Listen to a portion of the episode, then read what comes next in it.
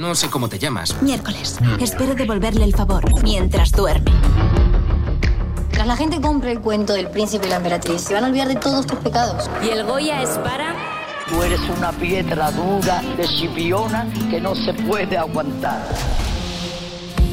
Tanto tiempo después España se acuerda de mí. Entonces, he ganado yo, ellos no. Yo, yo. Me gusta viajar de incógnito. ¡Venga, en marcha! Fanáticos. Así se vive la cultura. Un podcast de FNAC.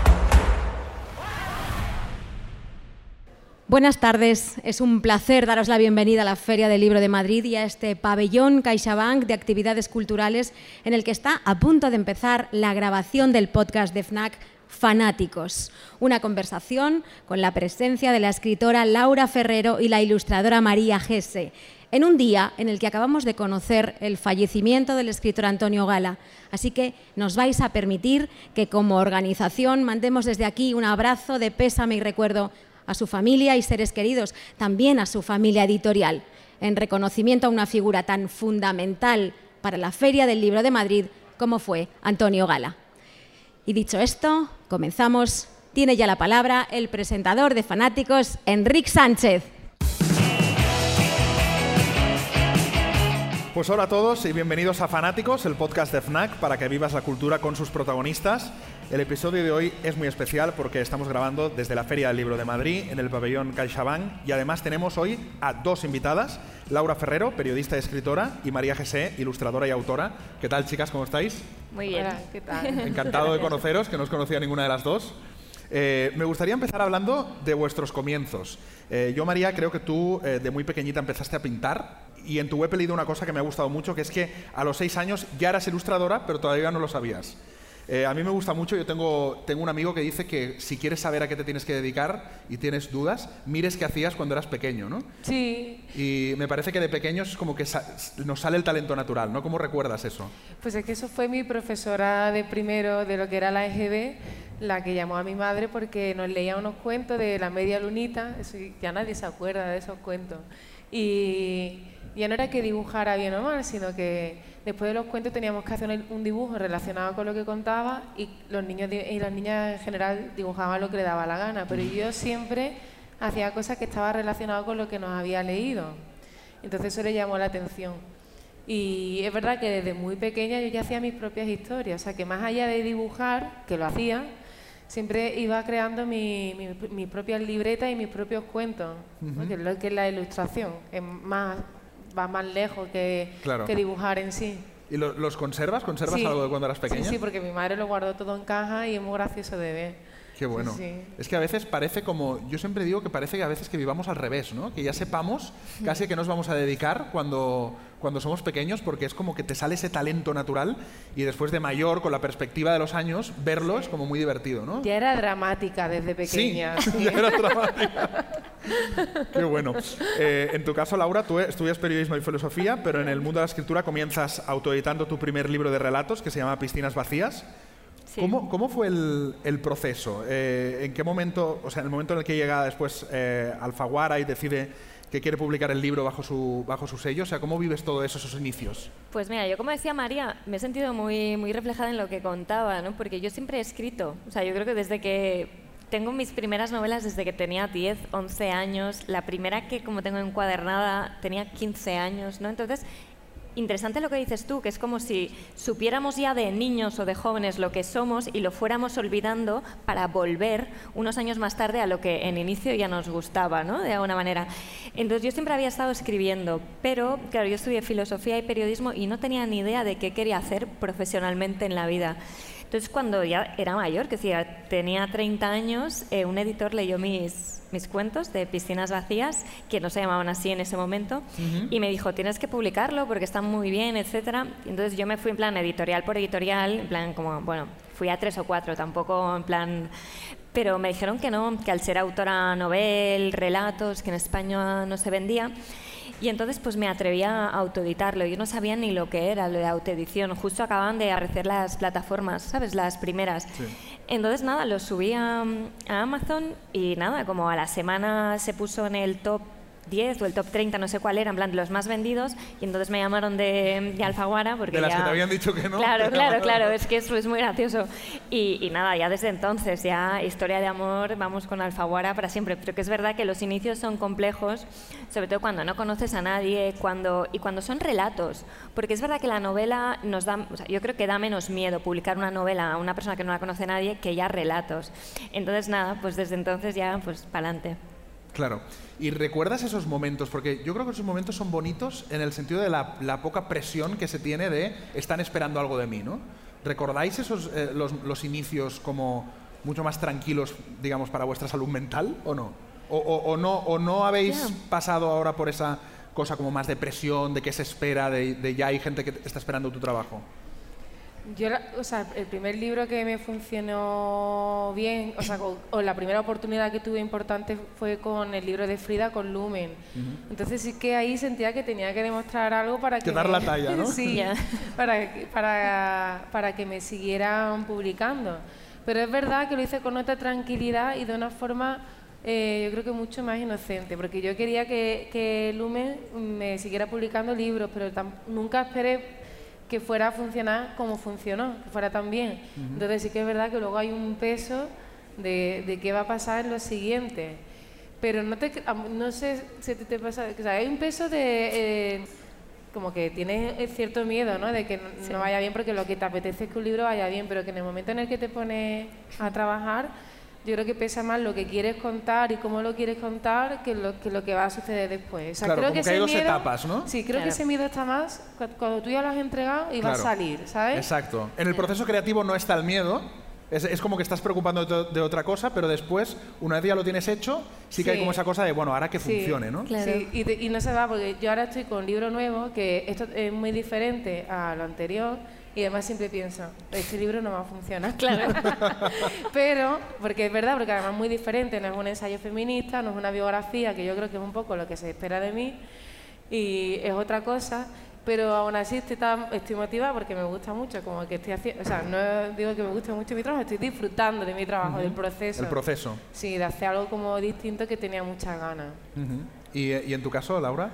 Es que, bueno, en realidad muy parecido a María. Lo que pasa que yo antes sentía, cuando aún no había publicado nada, yo empecé a trabajar eh, en un suplemento literario cuando tenía 22 años y ahí sí, por ejemplo, recuerdo como que mm, hacía como cosas mucho más eh, pomposas o mucho más en plan como, como para parecer mucho más intelectual de lo que yo era, como para tener el visto bueno. Claro. ¿Sabes? Entonces yo lo vinculo mucho a, a la juventud, ¿no? Que quieres estar como a la altura, tampoco sabes muy bien de quién, ¿no? Claro. Pero yo recuerdo esos primeros textos como muy ampulosos que decía, pero si no tiene nada que ver con la manera en que yo escribo, ¿no? Claro. Pero era como para estar a una altura que, mm, que tampoco sabía de quién.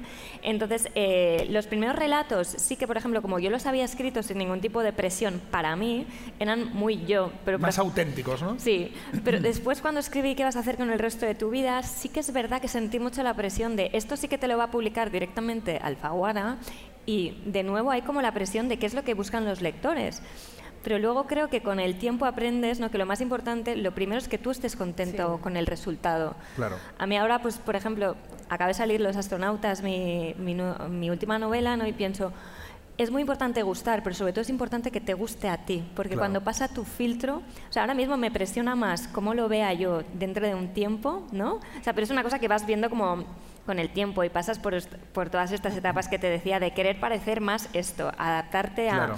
Pero como empiezas, como empiezas a querer adaptarte demasiado a los demás, yo creo que se te diluye mucho el resultado, ¿eh? Claro, y aquella cosa como de dar la talla de la Claro. cultura, ¿no? Que, que lo que decías tú, que no sabes exactamente ¿A con quién? quién te estás midiendo, ¿no? Pero Sí, y es que hay unos textos que es que, os- os- bueno, si los tuviera aquí os los leería, pero las primeras, una de las primeras reseñas que hice fue sobre un libro de Schopenhauer y no os podéis imaginar lo que es. Hay citas en alemán, pero no por nada, pues por medirme con esa, no sé, con esa cultura que yo imaginaba en mayúsculas y como para pertenecer, ¿no? Claro, era mucho más joven, ahora a mí me da como la risa, ¿no? Pensar, pero claro, en el fondo buscas también la aprobación, ¿no? Y cuando eres más joven, sobre todo, pues eso te, no es que ahora no me importe, pero ahora ya lo pones en su lugar a- adecuado.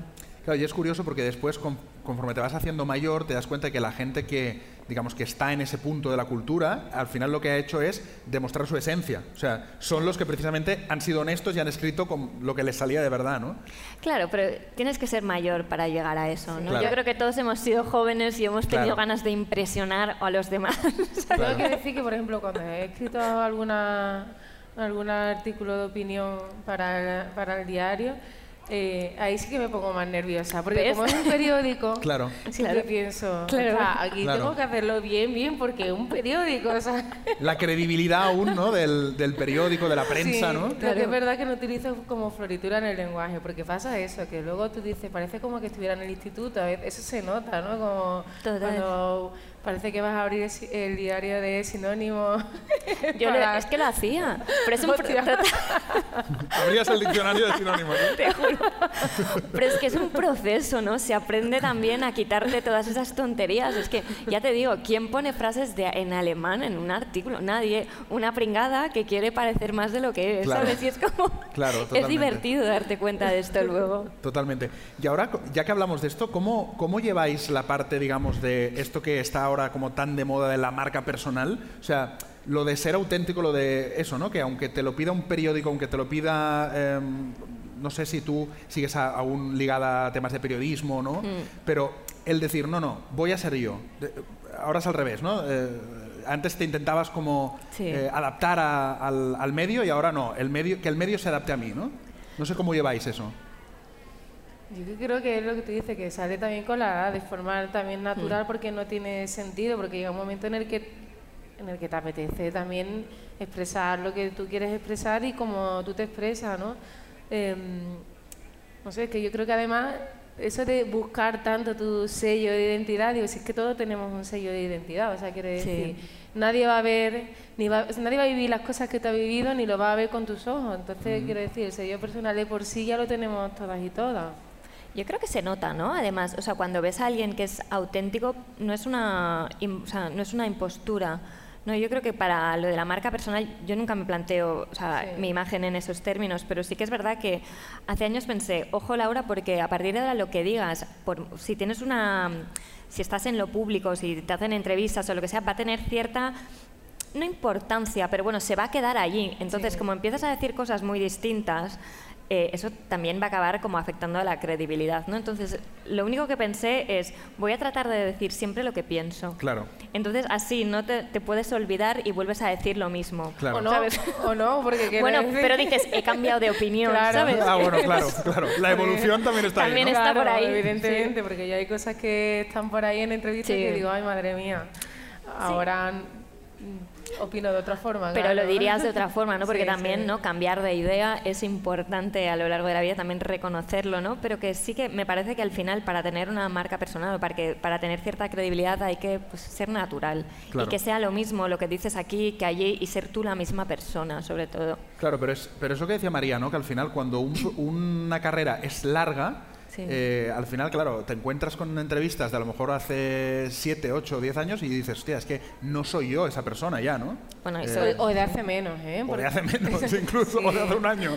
Sí, pero bueno, yo creo que eso es algo positivo. Quiero decir que, Sí. que yo reviso libros míos, libros como por ejemplo El placer, y si lo hiciera ahora, Lo sería diferente. un libro diferente. Claro. No pasa nada. O sea, quiero decir, yo creo que es una suerte que sea diferente, porque eso quiere decir que no me he quedado en la marea del 2019, Claro. que he seguido leyendo, que he seguido hablando, que he seguido viviendo Claro. y, y que mi perspectiva de, de muchas de las cosas ahora pues son más amplias y, y diferentes. Otras no, otras está, está bien, pero que creo que Mm. eso es también lo bonito. O sea, y creo que es bonito ver ese proceso en las entrevistas, en los libros, Claro. ver que hay una evolución. Si te quedas estática, igual, igual ahí sí que tienes un problema. Total, si piensas igual en los últimos 10 años, igual tenés- algo hay que revisar, ¿no? De todas maneras, también las, las entrevistas, ¿no? Hay que pensar que, o sea, que, que sí, que tú has dicho eso, pero es que el, protagoni- el periodista también ha puesto mucho de Sí. su cosecha. Yo hay Claro. muchos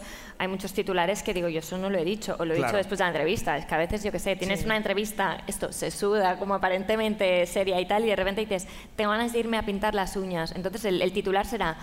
tengo ganas de pintarme las uñas. Es que es absurdo. Me ha pasado con algunas cosas que digo, ¿en qué momento? ¿Cómo puede ser que ¿Cómo esa tontería que- que eso se saque de... Sí, o sea, y te pongo una cosa como muy extrema, pero me ha pasado con... Es que realmente, claro, y estas son las, las entrevistas que ves años después y dices, Dios mío. Dios mío, ¿tenía ganas de pintarme las uñas? o- Sí, ¿qué pasó? Sí, sí. Sí, sí. Me interesa mucho cómo son vuestros eh, procesos creativos. Eh, me, me gusta mucho cuando hablo con, con gente creativa y creadores, saber en qué momento os inspiráis más, de dónde, digamos, co- cogéis la inspiración a la hora de trabajar, si necesitáis, no lo sé, una hora del día concreta, si sois más de trabajar unas horas al día o lo que vaya fluyendo. ¿Cómo, cómo, es, cómo es vuestro proceso creativo? María. Yo, yo soy muy caótica, o sea, no, no puedo definir bien mi, mi proceso creativo porque no tengo como una norma, ¿sabes? O sea, tu proceso es el caos. Sí, mi proceso es el caos. Y es verdad que cuando estoy metida en un proyecto, sí que mi cabeza está metida en ese proyecto de forma constante. De hecho, cuando yo voy andando por la calle y voy pensando en ese proyecto, si hay, alguien se cruza conmigo y le conozco y no le saludo, o sea, hay, gente que ha pensado que yo era mala persona, ¿sabes? Y no es por eso, sino que es que voy en mi mundo y no veo a la gente. Entonces, el, el Ya. proceso creativo no es solamente cuando te sientas a escribir o te sientas a dibujar, sino que es una- un- algo que va rumiando en la, en la cabeza. El otro día que además, de hecho, fui al médico, no sé qué, y estaba pensando cómo empezar el último capítulo del libro.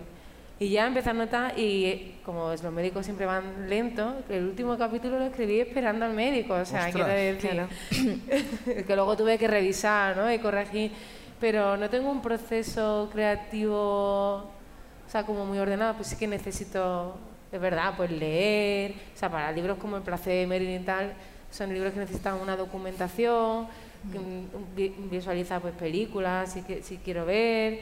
eh, vivir, o sea que siempre digo, lo de Mm, sí. vivir es que es fundamental. Yo creo Claro. que en nuestro trabajo, si no, vi- si no vives la vida, si solo estás trabajando, no, no creo que puedas crear algo que sea rico, ¿no? O sea, que yo creo que nuestra, mm, nuestra vida influye mucho en eso, pero es difícil de explicar, vamos, mi proceso. Claro, y que aparte también yo creo que el hecho de que vivir sea parte del trabajo es muy difícil de explicar a la gente que te rodea, porque a lo mejor estás viendo una peli Claro. o estás y en realidad estás trabajando de alguna Sí. forma, ¿no? Porque te estás inspirando, ¿no? No sé, Laura, tú cómo lo vives. O luego te dicen, qué bien vivís, escribís, ¿no? Y dices, claro, como si eso no formara parte, yo antes me ponía muy nerviosa, ¿no? Porque antes, Claro. además yo viajaba mucho por trabajo y la gente le parecía que lo de viajar por trabajo era viajar.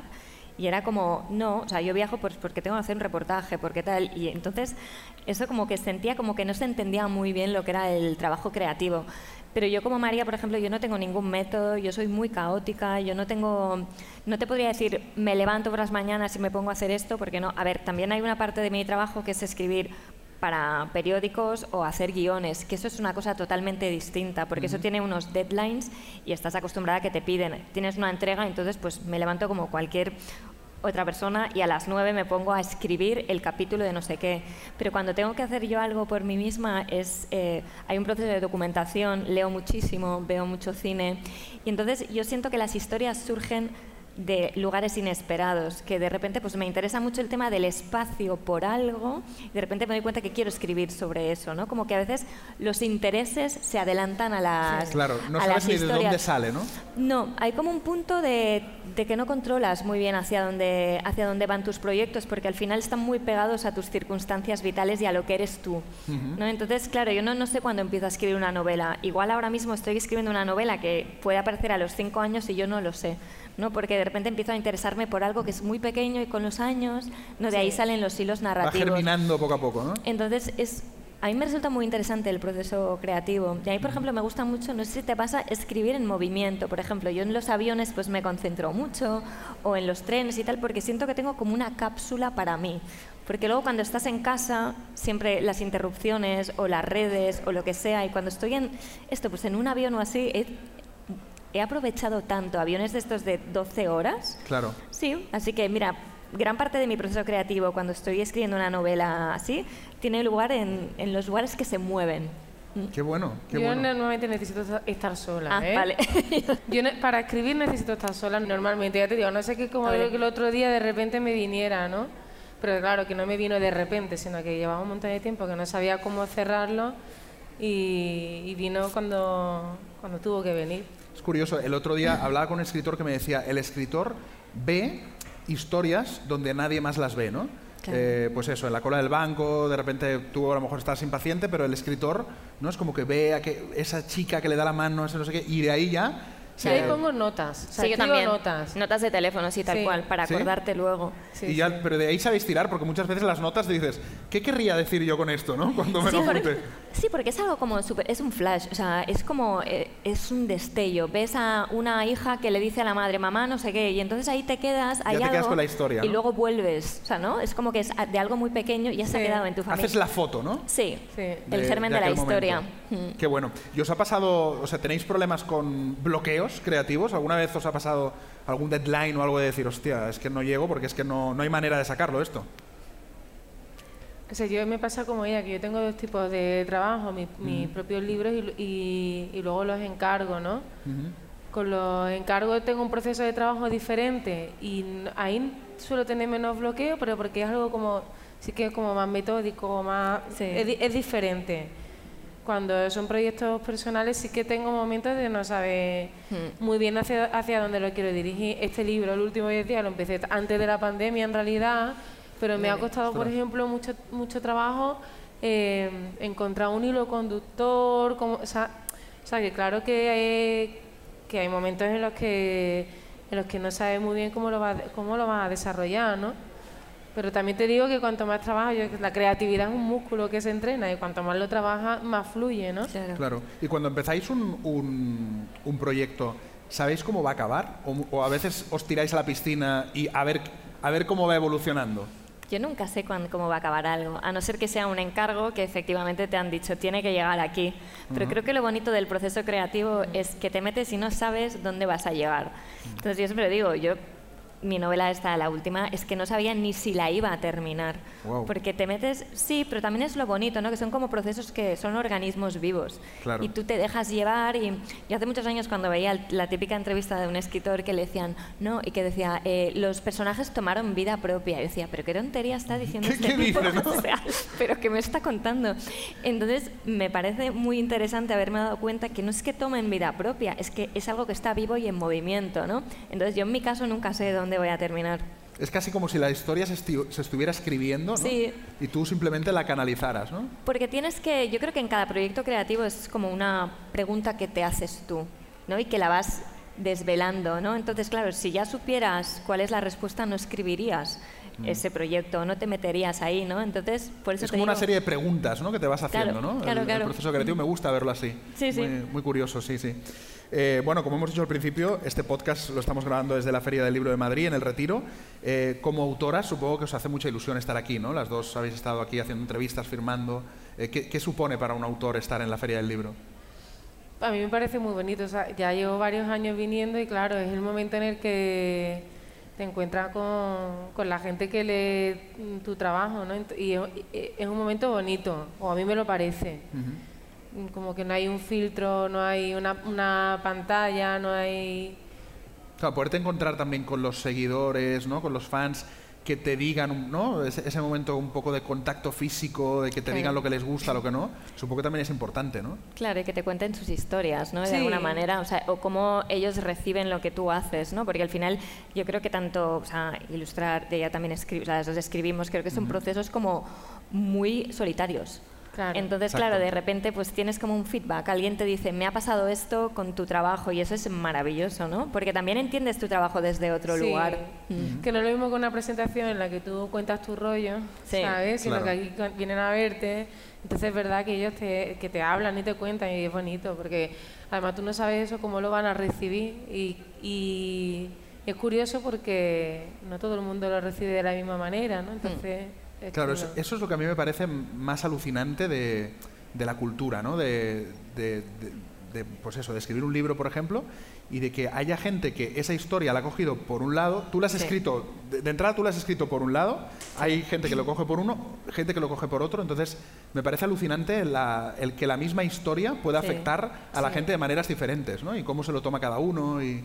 Bueno, Yo creo que nos, le- o sea, nos leemos en lo que leemos. Quiero decir que María y yo leeríamos un libro y cada una subrayaríamos cosas diferentes porque nos hablaría Sí. de algo en concreto a cada una, ¿no? Entonces es una maravilla. Tú escribes una novela o mm, al- pensando que habla de una cosa y a otra persona le habla de algo completamente distinto. Total. Creo que eso es la, lo que decíamos, no controlas la, la narrativa ni la tuya ni la de los demás. Claro, es como que tú lo escribes y a partir de ahí ya no es tuyo, ¿no? Sí. Ya cada uno se lo tome como quiera, ¿no?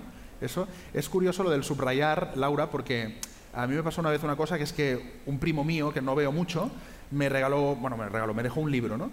Y a través de lo que él había subrayado de ese libro, lo conocí mucho más que en los años de hablar con él, ¿no? Porque Es una maravilla. A mí por eso me gusta tanto leer los libros subrayados de los otros, porque Claro. es como si les haces un análisis casi psicoanalítico, ¿sabes? Porque de verdad que me hace mucha gracia, ¿no? Como cómo nos acercamos por la lectura a los demás, o yo que pero ocurre con las películas. Cuando vemos una película y alguien se queda con una con una escena es por algo. Es por O sea, algo, todo claro. lo que nos apela al final es porque nos está hablando de nosotros mismos, ¿no? De alguna manera. Así que me parece un buen cotilleo este de leer subrayados ajenos. es maravilloso, Sí, es sí. maravilloso. Es encontrar a la persona, ¿no? En, en esas frases, decir, ah, bueno, esto le ha llamado la atención, porque Ah, mira, sí. ¿Cuánto dice de él, no? Eso es, Sí. es alucinante. Eh, os quería preguntar también cómo os lleváis vosotras con, con las redes sociales. Tú, eh, María, tienes 200.000 seguidores, es una auténtica barbaridad. Tú, Laura, tienes 30.000, que tampoco está nada mal, o sea que es mucha gente la que tenéis que atender de alguna forma, ¿no? por, por decirlo de alguna forma. Eh, ¿Cómo os sentís con eso? ¿Qué relación tenéis con las redes sociales? ¿Las lleváis vosotras? ¿Os sentís bien con esa interacción? Yo las redes sociales las llevo yo, pero si pudiera no las tendría. Ya, yo también. ¿No las tendrías o no las llevarías? No las tendrías. No las tendrías directamente. Directamente. Vale. y, de- y tengo una comunidad muy bonita y estoy muy agradecida y pero pero creo sa- no sé si será ya cuestión de la edad o lo que sea yo ya eh, como que esa etapa no la- creo que es mejor vivir fuera de las redes sociales. Y digo que lo digo esto y digo bueno ahora me van a escuchar y me van a dejar de seguir. No. pero pero pero sí no sé como que para mí ha llegado he, he llegado un poco a como de no sé, como que le creo que es más interesante hablar con la gente fuera de la de las redes sociales lo que pasa es que es una herramienta de trabajo de difusión de lo que tú haces Claro. que es necesaria luego yo reconozco que, que a través de las redes sociales también he conocido muchas cosas a lo mejor la tendría pero de esta de para, para ver para Sí. ver pero incluso para ver ya me cuesta porque porque mm, veo en las redes sociales también muchas actitudes que no me gustan y que creo que en la vida real no se ven, Claro. pero que solo se dan en redes sociales o, o- o- o ya se están dando también en la vida real. Eso es lo que más miedo me da, que las actitudes de las redes sociales Se traspasen a la vida traspasen real, a la vida real. Y me da la sensación que poco a poco va pasando eso. Entonces, yo no la tendría. A mí, la verdad que me parece una herramienta fabulosa como para realmente pues, estar en contacto ¿no? con, con la gente que te sigue, saber qué les pasa o yo qué sé, o que, que te llegue un poco lo que creen, ¿no? lo que les ha pasado con tu libro, etcétera. Pero sí que es verdad que yo a veces me siento como muy atada.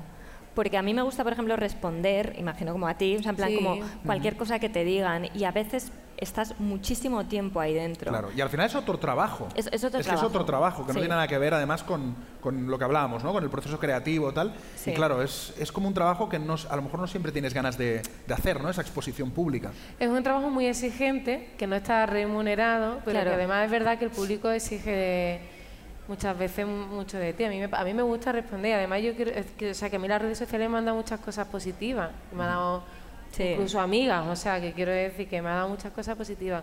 Pero es verdad que es un- eh, requiere de, de- de- de mucho esfuerzo. Entonces, a veces te das cuenta que para mantenerlo te está quitando tiempo de otras cosas que, que quizás son más importantes, o, o yo creo que son más importantes. Por eso Claro. O que te hacen sentir mejo- mejor, simplemente, ¿no? Que a lo mejor, pues, que van más con tu trabajo. Bueno, también llevamos muchos años, ¿no? Bueno, yo llevo muchísimos años gestionando redes Sí. y un blog y luego pasas y tal. Y entonces, Sí. claro, yo creo que se te hace como...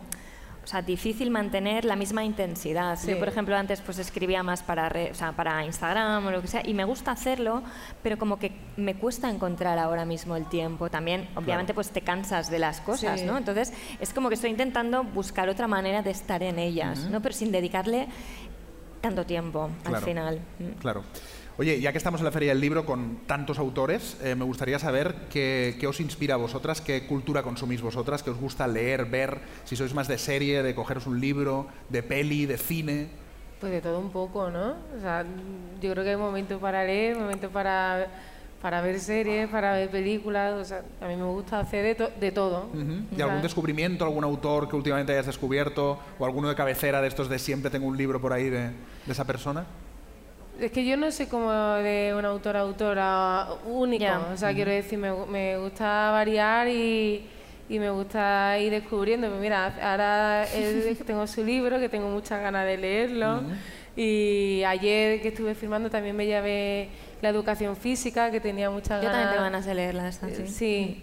Eh, pero como no me de- o sea, no puedo decir, pues ahora estaba firmando, me han dicho Sara Mesa, pues mira, Sara Mesa me gusta mucho, pero que no tengo como un autor o autora de cabecera. Eso va variando según también el momento vital en el que yo estoy, porque es lo que como lo que tú decías, Claro. tú, te, tú muchas veces lees para encontrarte, entonces eh, a veces pasa eso con los libros, ¿no? Que, que, que- que te gustan porque de repente te encuentras en ese libro y o no te gusta, pero si te lo lees dos años después, te, ahí, en ese momento sí, entonces no, no me defino por, por, un, por un libro en concreto.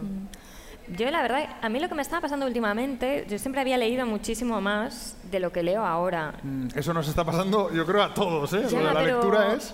Pero me pasa mucho por el tema, claro, también al trabajar de guionista ahora tengo que ver muchas series, ¿no? Y a veces me digo, no, no, no, es que tienes que ver esto. Y digo, no, es que te da pereza leer porque Sí. es menos esfuerzo ponerte Sí. esto que no te va a hacer pensar tanto. Entonces yo, que además me dedico a escribir, me resulta muy contradictorio, o sea, pensar en esos términos, ¿no? Y que además, o sea, lo digo aquí y, y me cuesta decirlo, ¿no? Porque yo me doy cuenta, ¿no? Porque dices, y no veo series de culto, ¿sabes? Que decir que no es Ya, que ya. no estoy viendo Tarkovsky, ¿sabes? En plan, no, no.